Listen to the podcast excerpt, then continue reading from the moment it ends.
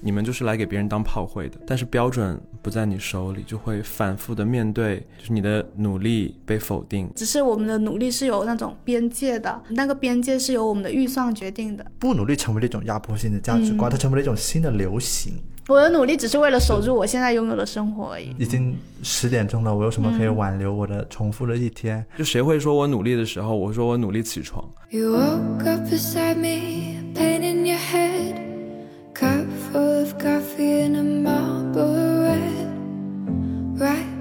to your old routine again. 大家好，欢迎来到不把天聊死，这里是青年媒体我要我选你旗下的播客，我是仙草，我是 Blake，我是 Tiger。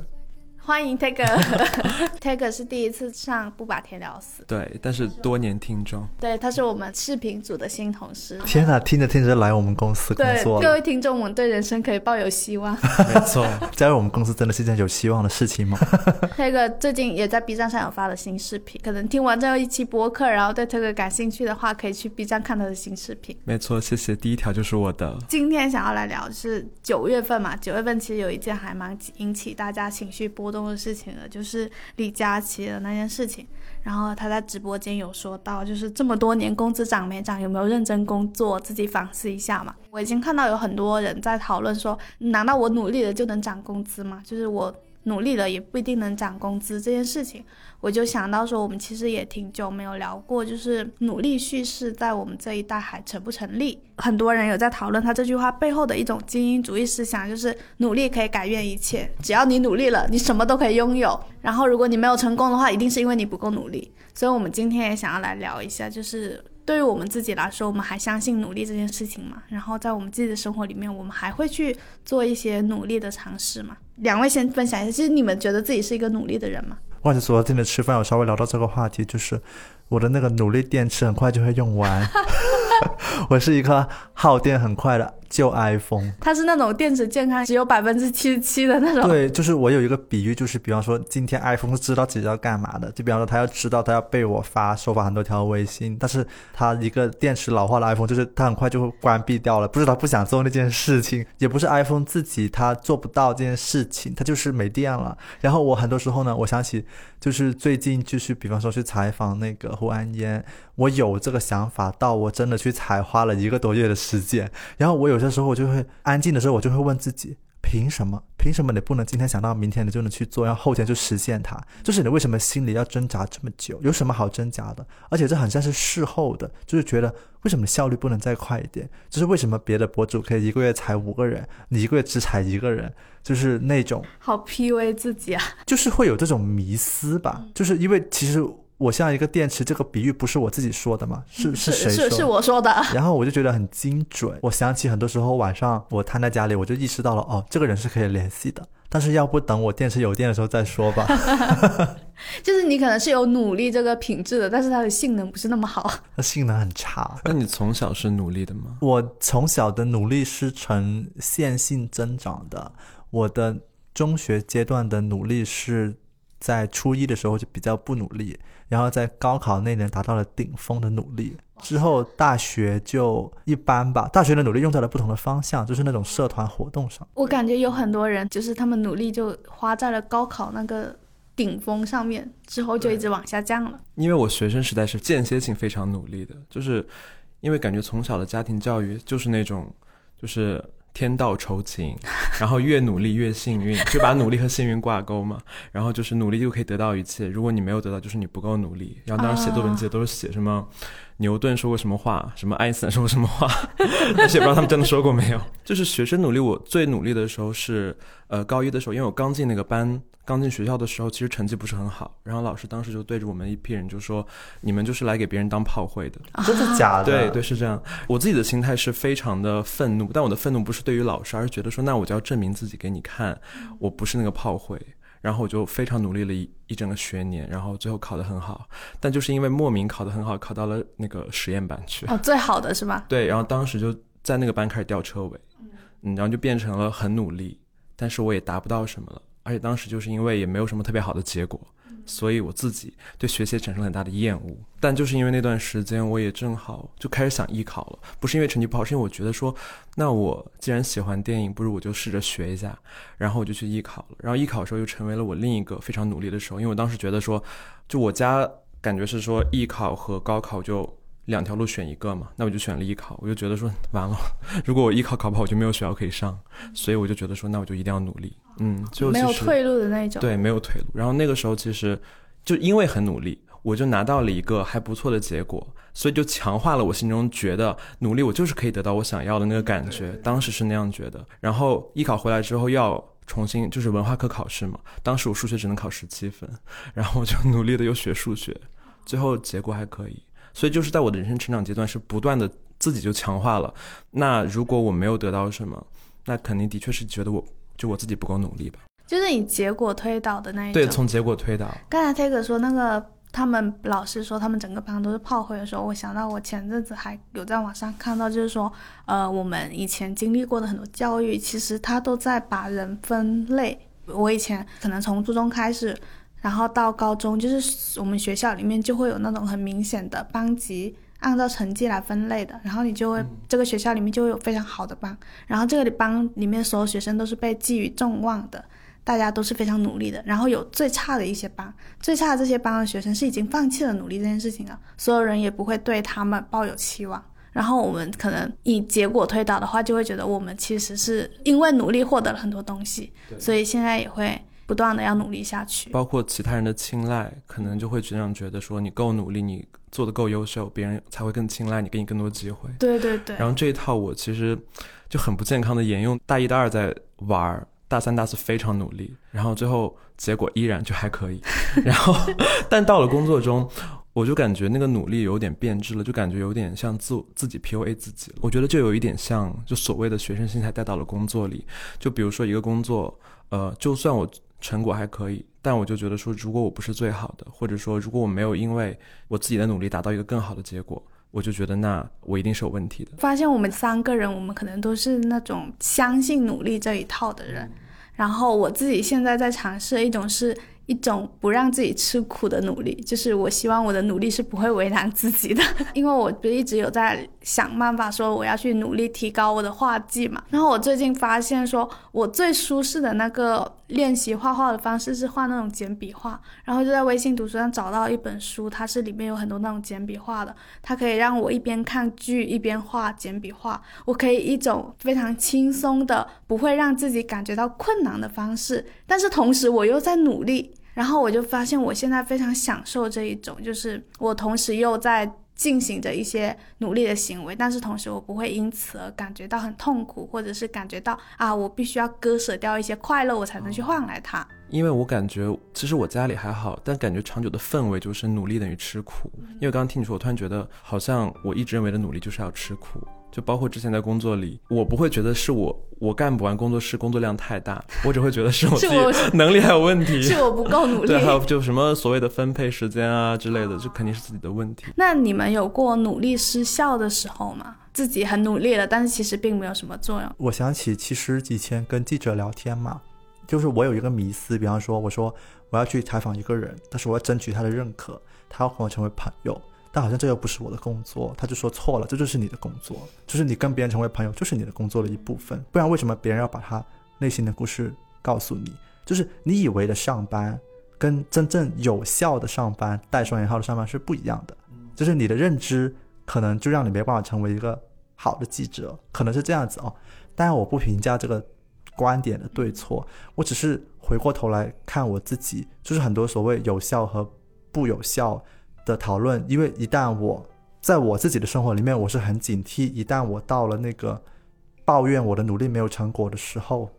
我感觉我已经放弃努力了。然后我就会开始自己开始说：“哦，那你是不是变成了只会抱怨的那类人？”抱怨的人。对，然后你就会很警惕，然后就说：“啊，这是一类人。”就我自己也会有这种心态，我很担心自己掉进一个篮子里面，那个篮子上面写着。只会抱怨的人，就是我感觉很多人都会有这种。可能很多人其实都知道自己的努力其实可能并没有用，但是我们是不能承认这一点的，因为如果你一旦承认了你的努力是无效的话，那你的生活的动力就可能会消失。那我现在我的努力无效，那我是要停下来吗？那我停下来怎么办呢？但是我们今天我想去聊这个，是我觉得有一些努力的无效，是我们需要去正视它的。我们去承认，有些时候有一些努力它不起作用，其实也是可以的。我们不是去推翻我们所有生活的动力，而是去讨论在一些事件上我们的失败。就现在努力的其中一个意义，对我自己而言，它就是一种不进则退的那种感觉。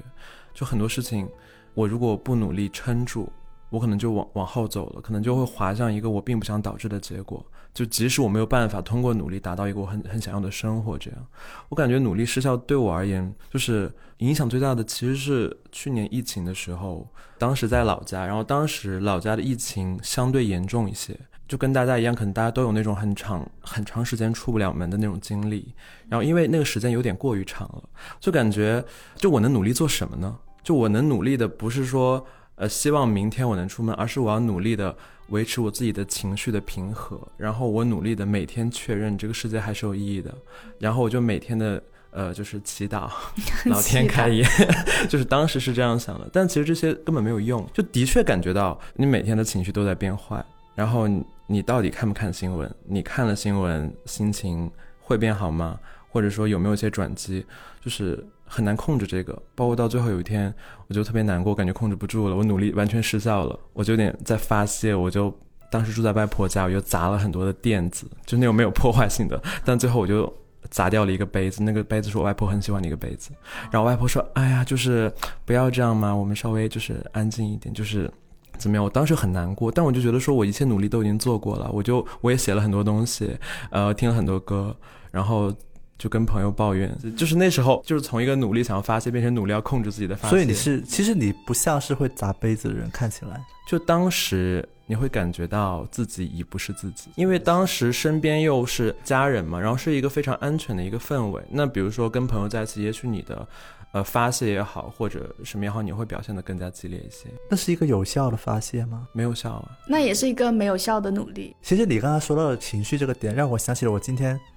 来上班的路上，我对象问我困不困，其实我觉得我昏昏沉沉的，因为昨天晚上三点多才睡。因为我最近很信奉一个原理，也不是原理吧，就是我安慰自己的方式，就是我告诉自己，我的情绪也是有二十四小时，也是像太阳一样会上山和日落的。然后因为呃前段时间就是我经历了很低落和很亢奋的阶段，然后我对象有问我，他说在你低落的时候，我可以做什么让你提起来？然后我跟他说，我只是下山了，你你不用做什么，你不用把我提起来，你让我下山吧。对，然后但是我昨天想的是，我说，哎，下山要有下山要做的事，上山要有上山要做的事，我现在就是这样感觉。然后我说，那我要把我的工作的时候最重要的是放在我上山那个情绪太阳上山上到山顶的时候，我然后赶快拿来做写我的脚本，我得把写脚本那个工作一天之内有开心和不开心嘛。我一天之内比较兴奋的，其实是带有咖啡因的作用，是在中午喝完咖啡之后的下午，可能两点到三点之间，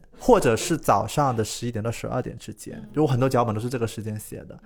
就是我会有一种感觉，就是我写完脚本，我才能够去做别的。这脚本是一切的原点，就是有那种感觉。然后呢，我就有一种感受，就是那你现在做的东西没有效果，可能是因为现在你不在最好的状态。可能它是一件就下山的时候要做的事，因为我有很多的公众号文章是在低落的时候写的，就是我在快乐和没有愁绪的时候，我是写不出那些有层次的文章的，我没有办法写，我只能写很理性的东西。所以呢，我在来的路上，我就从他那句问我到底困不困，我就想到了很多很多，然后我就看着外面很大的雨，今天很大雨嘛，然后我就在想，哦，现在我能做的就只有发呆。就是发呆是我最有效的方式。我感觉好像是你们会把就是这些努力的动作分成很多种，然后它可能有一些是适合情绪激昂的时候去做的，然后它这时候可能就刚好有效了，它能发挥作用。然后有一些动作它是适合在低落的时候去做的，就是你需要给你的进行努力的这个行为也进行分类。对，但是我想说的就是，所有的这些都是为了一个目标，有效，不是，其实是为了不自责啊。其实是、哦其实是为了让自己不要掉进刚刚我们说的那个篮子里面。想到的是我以前就是唱歌跑调很严重的人嘛，不是以前，就是现在也是一个唱歌跑调很严重的人。然后我大学的时候，其实有过一段时间，就是因为我当时喜欢的男生是一个非常会唱歌的人，然后我就为了希望说在 KTV 里面唱歌的时候不至于丢脸，甚至可以让他引起他一点点注意的时候，我就会每天在学校的。就是宿舍没有人的时候，一个人在浴室里面练那个唱歌。就以前那个全民 K 歌和唱吧，不是那种软件很流行，然后我就一个人在浴室里面会练习唱歌。然后我练了很久之后，就是我终于有一次跟他一起去唱歌的时候，在 KTV 里面选了一首歌，然后唱出来的时候，至少那个音准是准的。然后就看到他有抬起头。然后说了一句说，哎，你唱歌有进步。然后我那时候感觉说啊，就是我的努力学习唱歌这件事情就是起作用了。但是我后来就是在跟我们班级里的人一起去唱歌的时候，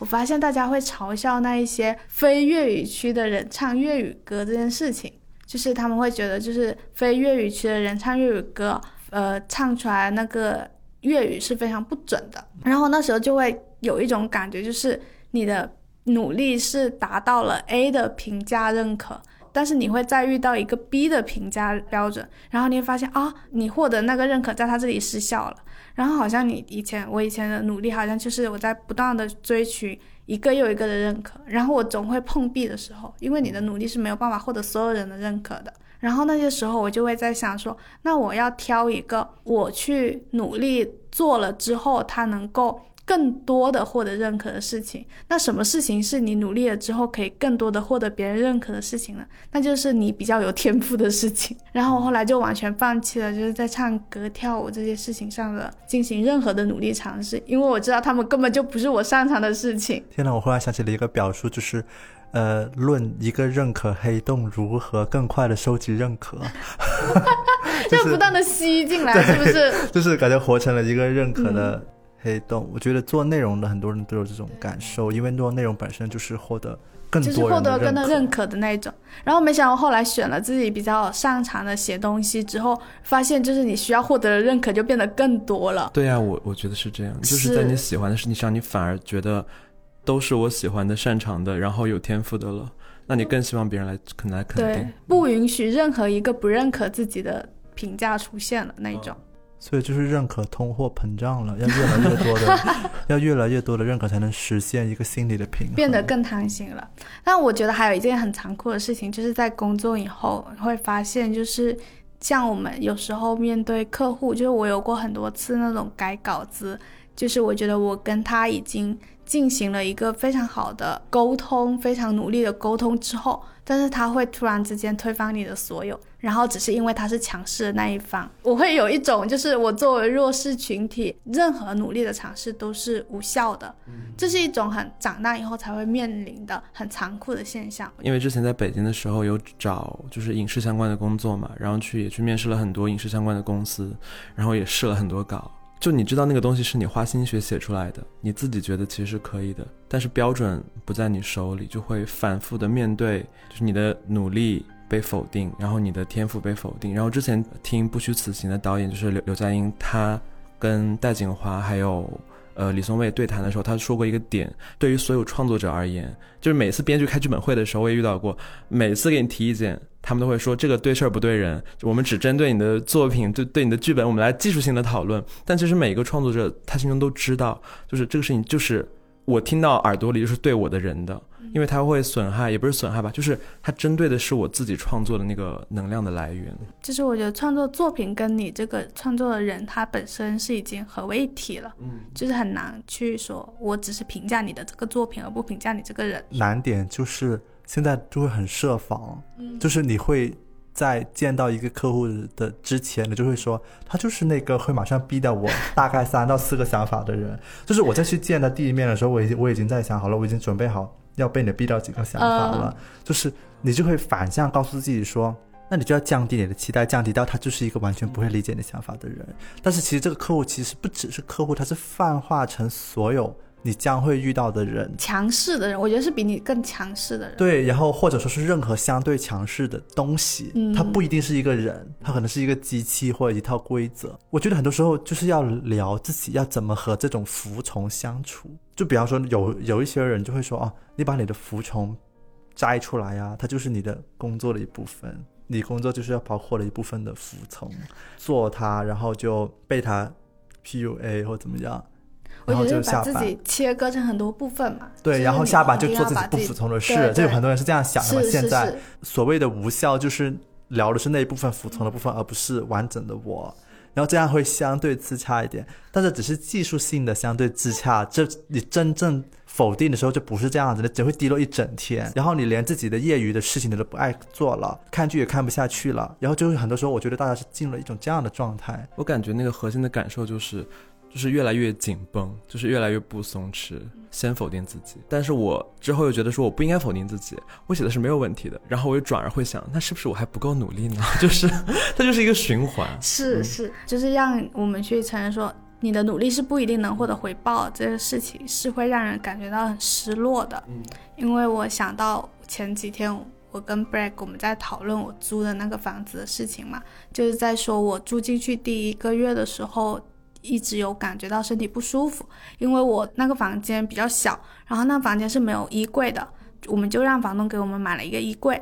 但房东买的衣柜呢，就是那种比较廉价的，就是不是那种很贵很好的衣柜，那衣柜就总会散发出一个味道。然后我跟 Break 他们在聊到这件事情的时候，他说说不定会有甲醛什么的。我后来就去买了那个光除霉，然后他有配了一个甲醛的试剂，然后我那天就是倒了那个液体放到房间里面，就是那个下午一直在测那个东西，我整个过程很忐忑，因为我知道我很怕它测出来的颜色非常非常的深，但是我其实并没有办法说改变什么东西，对，然后确认一个对。我只是只能确认一个成结果，但是我并没有办法改变什么东西，我就一直在测，但是幸好的是它后面测出来那个颜色其实是刚刚达标的那一种，就是不会说你的甲醛过量了或者什么，它就是一个刚刚达标。虽然有很多人说那个试剂也不是很准，但是我就是对浅绿的，就很浅的绿色，那个微微绿，然后我就松了一口气，因为其实我觉得我在租房子这件事情上也付出了非常多的努力。从我跟我室友我们一起去看房子的时候，我们其实在那附近看了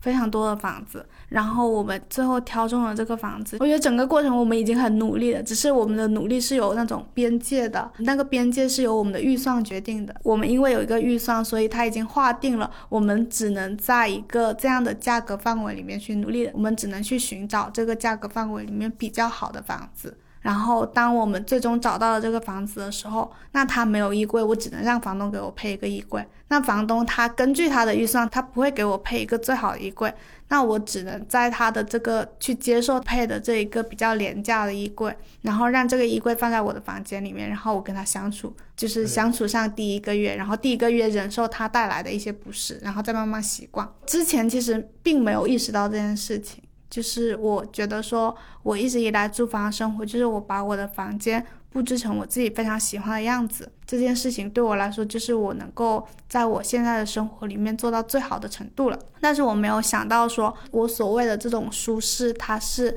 只划定在一个，就是可能你不会考虑到甲醛。不会考虑到这些衣柜带给你的身体上会有什么伤害，就算它给你带来一些这样子身体上的不舒服，但是你也没有办法抛弃它。这是努力的天花板吗？对对对，就是我觉得每个人其实都被划定了一些圈子的，然后你可能在这个圈子里面跑啊跑啊跑啊，然后你觉得你已经跑到了这个圈子里面最好的那块地了，但是如果你这个时候又冒出了一块更好的想法的时候，你就发现这块地并不在你这个圈子里面，然后你是再怎么努力也跑不出去的那一种，就是一个非常最近发现的一个非常失落的事情。天哪，这是大家都有的失落。你也有天花板是吗？就是我感觉在生活的时时刻刻，就有点像，因为前段时间看了那个外卖诗人写的一首诗嘛，他就在讲说，就是那首诗大概就是在描述说，你有没有觉得外卖员在一座城市里面的奔波，就像是蚂蚁在运送粮食，然后我就很被这个诗句打动，因为在我的眼里面，因为很早以前我用过一个 A P P，就是不是说会把你到过的地方圈出来嘛？就像是一个足迹那样子。然后我想起我以前蹲下来看蚂蚁走路的时候，我就在想，天哪，蚂蚁走那么慢，它能走多远啊？可能我几步路就超过了蚂蚁走半天的路这样子。然后呢，我就看到那首诗的时候，我就在想，那人也太自大了吧？人以为自己能走多远？就是可能你每天奔波，或者说你的几十年的努力，你只不过是就是。在更大的范围内看来，你是只不过是移动了几百公里，你移动了几百公里到一个新的地方安家，这已经是花掉了二十几年的事情，而且这二十几年的事情还是基于你爸爸妈妈也花掉了几十年的事情才供得起你念书，涉及到了让我很有感触的前段时间，其实就是还是跟奶奶的那次聊天，我就发现我现在拥有的生活，包括前段时间之所以能跟爸妈。去出一趟国，就是因为爸妈很努力。但是爸妈很努力，追根溯源，其实是因为奶奶当时在她去世的很早的老公，也就是我的爷爷，逼她回老家的时候，她不愿意回老家，她坚持在一个小县城工作。她说：“我要赚钱养我的孩子，我不愿意回去老老家，就是一个农村的照顾你，就是我爷爷的妈妈，她不愿意回去。”那时候我就是在回来的飞机上，我意识到了我奶奶在。可能差不多六十年前的这个微小的倔强，跟我能出国是有一种微妙的联系的。就是我是不能够去摘除这样的联系，然后去说哦，我的努力让我出国了或怎么样的。就是我觉得这是一种很傲慢的行为。所以在意识到这一点之后呢，你再回来看我跟家人的关系就不一样了。就是你不得不带着一种敬畏的态度去看。自己跟他们的关系，因为会越来越意识到，现在会越来越感受到自己努力的渺小，所以现在我自己去做内容什么的，感觉我我感觉我的努力就是让别人发光。我之前采那个我在北京送快递那个作者，我觉得我的努力就是坐在那里倾听他就够了，然后我把倾听到了那部分分给别人，根本就是我有多厉害。而且因为我之前也有朋友跟我讲说，你的采访就是不够有辨识度啊。就是你就不是易立竞啊，你也不是徐志远啊，但是你为什么要做采访呢？我就会告诉自己说，易立竞也花了很多年才成为易立竞啊。我去做采访，我也不一定会成为谁呀。但是我知道的是，如果我不做采访，我谁也不会成为啊。所以我面对这些别人的困惑和探讨，我其实就是我就接受了我自己回答不了，然后我也接受了我生活没有答案，然后我就是接受了我还要迷茫一段时间。然后我当我接受了这个设定之后，我就会觉得，那我的努力。很大程度内无效也是可以接受的。我就是抱着这种心态在做事事情，跟这种失落相处，就感觉抱着这种态度去做事情，就我感觉反而对我来说是一种解放。我现在就是不奢望回报，就还是结果导向嘛。你可以先看看你可以得到什么，然后为那个得到去努力，为那个终点去努力。但我感觉由于终点前面的就是 险阻吧，完全是你自己可能预预料不到的，所以可能如果去期待，反而会降低我的动力。我现在其实感觉很像，就是。不要去想那个回报，可能会更愿意。就可能这个努力还是能能努力下去吧。嗯，因为感觉很多事情的确，说不定真的是努力改变不了的。我感觉是我们每个人都还是需要一个可以往前走的动力，就是我们是需要一个往前，不使我们往前走的那一个能量下去的。我最近在跟几个不上班的朋友在聊天嘛，然后其实他们有讲到，就是说，就只要你不上班了，你就会发现原来自己可以不卷了。然后你会发现自己原来可以很快乐，就是你能够脱离掉很多评价体系。但是我有一天就发现了这件事情，它有一个很矛盾的地方，可能就是就是你一旦不上班的时候，你会发现你努力的那个目标就变成了努力活着。就是你可能不上班，你没有收入了，你不用再去努力干好你的工作，不用再去努力呃让老板对你满意，努力让你的就是客户对你满意，但是你就会发现。就是有一些人，就是他们是必须要去努力做别的事情来让自己活着的，因为他们并没有就是先天的留下留给他们丰富的活着的资源。然后我就发现啊，这件事情就是有一个无法解决的矛盾在里面。像刚才说的，就是可能他奶奶的一个微小的选择，就是让他今天可以出国。我刚才有想到说，就是我爸爸以前就是他在农村里面住的时候，他在生了我姐姐之后，也是决定说我们全家要搬到镇上去生活，因为镇上会有更好的小学、更好的中学、更好的高中。我们可以不必去村里面的学校上学。我就在想，就是我爸爸当时那一个举动，可能也是让我有了可以现在在广州的一个虽然很小，但是至少是舒适的出租屋里面写我自己想写的东西的。刚才意识到这件事情的时候，我会觉得说，哦，那那种失落也是可以被就是自己接受的，因为。我原以为的我无法跑出更远的圈子，但我目前所在的这个圈子可能已经比我爸爸所拥有的圈子更大了一点点了。就是你把你的努力的比较对象扩得更大一点的时候，就不仅仅局限在你这一代的时候，你就能更好的接受它了。就是我们是需要那种往前走的动力的。对啊，其实我想问的就是，如果你不相信这一点的话，还能相信什么呢？是，我想起了大学的一个很奇怪的一个场景，就是。大学复习周的时候，就大家都就是我们宿舍人挺爱睡懒觉的。但是到复习周的时候呢，大家就会有一种假装睡懒觉的感觉，会看到我十一点起来，看到宿舍的被窝都鼓鼓的，然后我就很生气的一拉开那个被我，发现里面没有人。这是真的，就是我会觉得整件事事情，就是哪怕在整个神州大地，有很多人说自己不相信努力，但是还是很努力的，好吗？就是会有这种感觉。哦，还有一个是。我觉得大家也会很避免，就是如果我现在跟大家说我是一个很相信努力的人的时候，我是有羞耻的，感觉到说，呃，虽然我努力，但是我并没有获得多大的东西，我的结果跟我的努力并没有成正比的时候，这件事情会让别人觉得我很紧绷。因为我现在是会觉得，现在整个互联网的割裂之处在于，有很多声称摆烂和我不想努力的人。他确实拥有不想努力和摆烂的资本，和他确实过着那样的生活，那他自然就可以继续说这样的话，会就是相对是大家生活在不同背景的人下面都能够同样的来就一个话题进行对话，但其实这样因为他们的背景不一样，这种对话是不成立的。因为我会想起昨天我们不是见了一位读者嘛，他马上要去英国念书，然后去读那个。关于就是做关于社会不平等的研究，就是在他学术研究里面，他把人按照自己的努力占成功的百分比多少来分成了不同的类别，对，分可能分成了四个类别。所以在不同的类别的情况下，就是很多时候我们被裹挟，比方说我们觉得努力说努力很羞耻这件事情，其实是因为有另外一个阵营的人，他可以不努力或怎么样，创造了一种叫做压迫性的价值观。因为压迫性的价值观就是你。那样做你就会有压力，而且是一种心理的压力。所以现在其实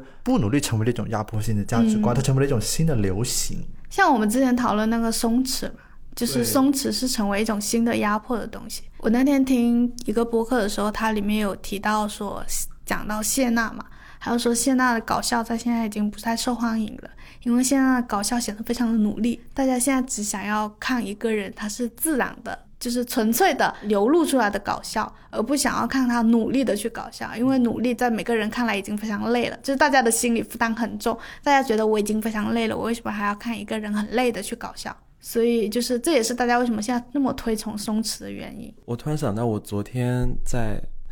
我为了努力的录好这期播客，我又这么努力，没有很多就是相关的东西嘛。然后我查到了是说，就去年呃，不是有个搞笑诺贝尔奖。然后他去年的一个获奖的一个应该是研究是说，意大利的三个科学家他们做了一个模型，一个虚拟世界，然后里面他们放进去了一千个虚拟小人，然后还放进了二百五十个红点，代表不好的机会，二百五十个绿点代表很好的机会，然后那一一千个小人呢就不动，然后他们就让那五百个点在那就随机的动，他们就模拟。人的一生，然后他们给每个人分，就是分了能力值，从零到一。他们最后发现，他们用了一万次实验，最后几乎全是一样的结果，就是非常符合二八定律，就是百分之社会百分之八十的财富在百分之二十的人手里，然后其他人的财富大部分都趋近于零。然后就感觉追求主流叙事或者说主流价值观的那条路的意义是什么？因为最后拿到最多财富的那个人，他的能力值好像是零点六几。就他可能就是凭借着运气，他一生中在那个模拟的世界里，他几乎没有碰到过红色的那些条件，他碰到的全是绿色的。所以说，就是一个概率问题。没错，而且概率几乎趋近于完全运气决定了你一生所谓的成不成功。而且尤其是这三年之后，就成功与否，他好像也不掌控在自己手里，那个意义又是什么？我就感觉，就何必就把努力还要框定在。我想要让我的生活更加稳定，或者获得更多的那个现实财富这样的感觉。然后昨天我在思考我到底还要努力什么的时候，就是我甚至还翻出来一本书，那本书是韩国一个小说家写的，那本书叫。就是即使不努力，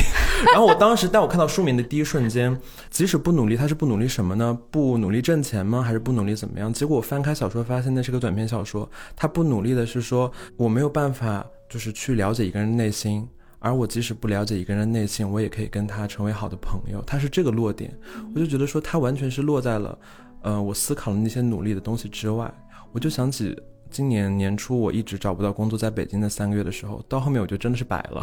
我住在我朋友家，每天也不投简历了，然后就每天晚上大半夜，他在，因为他有时候也睡觉很晚，我就出去散步，可能凌晨两三点。我做的所有的动作就是，我努力的在地上找各种创可贴或者被扔掉的水瓶、垃圾那些，我就能拍下来。然后给他一个标题，然后放在小红书上，就是创造他的故事。这是我当时每天晚上做的事情，就是在致敬宇多田光，因为宇多田光在他的 ins 上天天发这些。那我就突然变得开心了很多。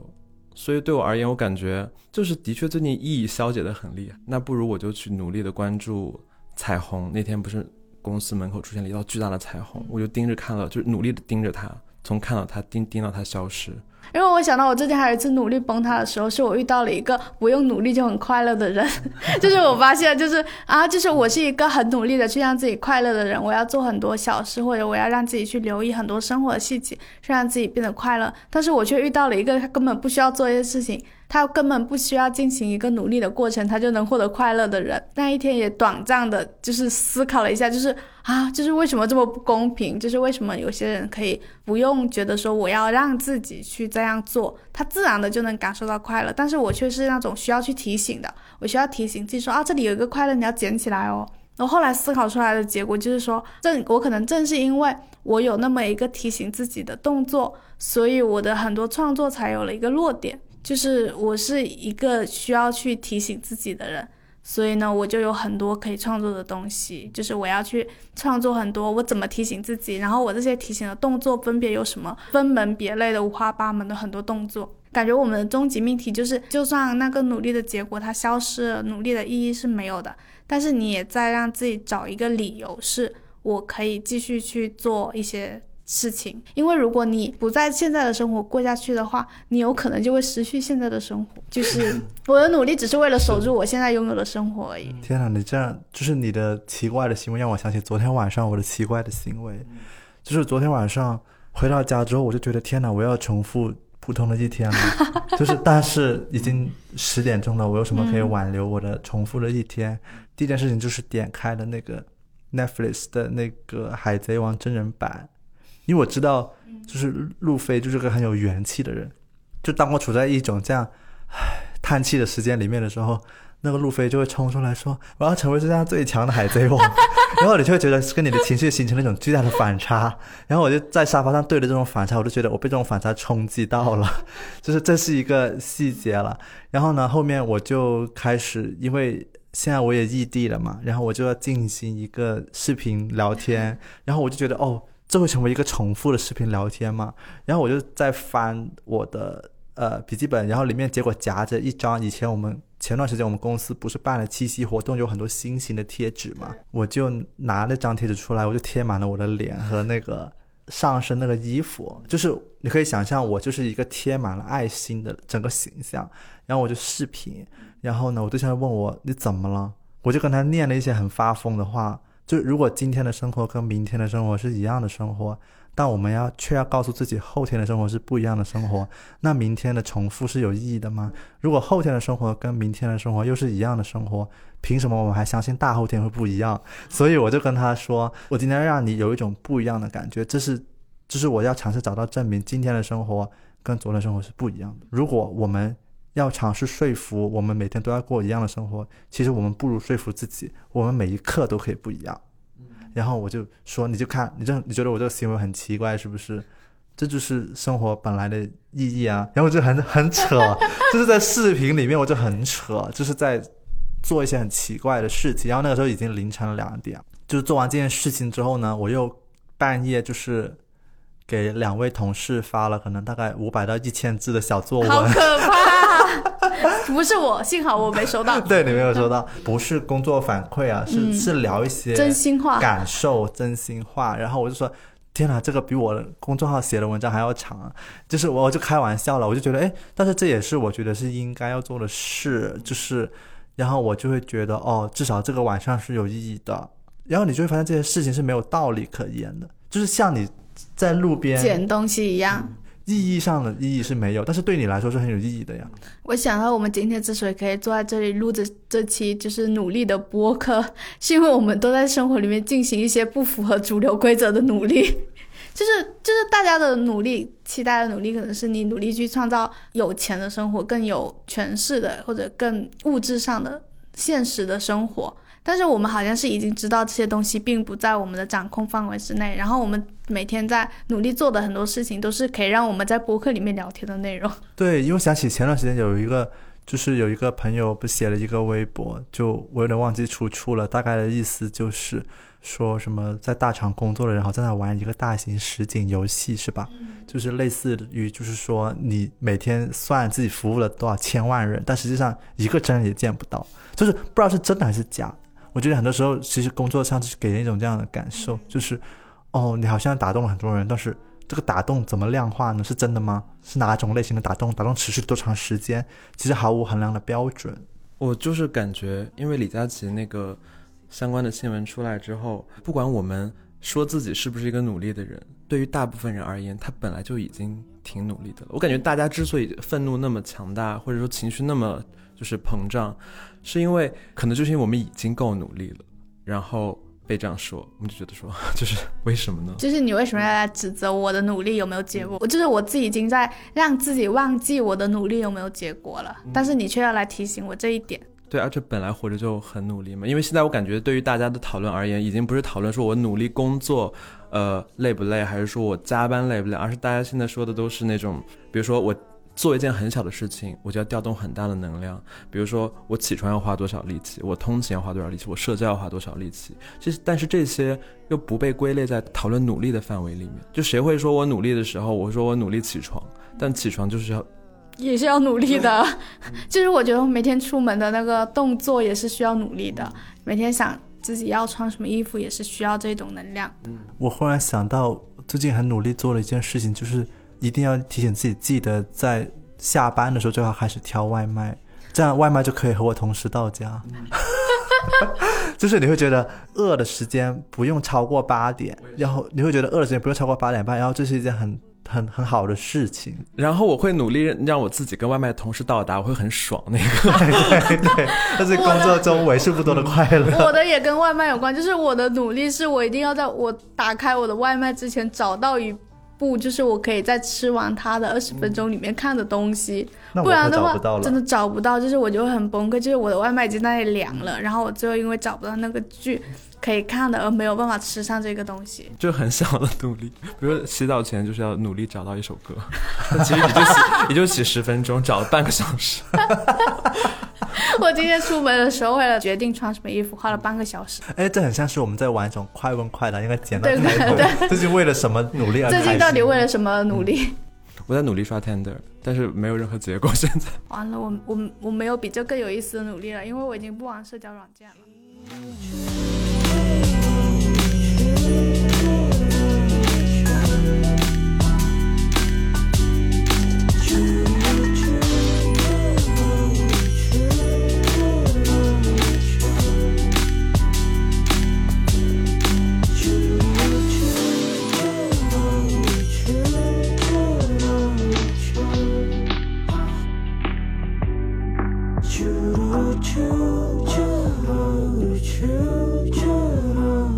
true.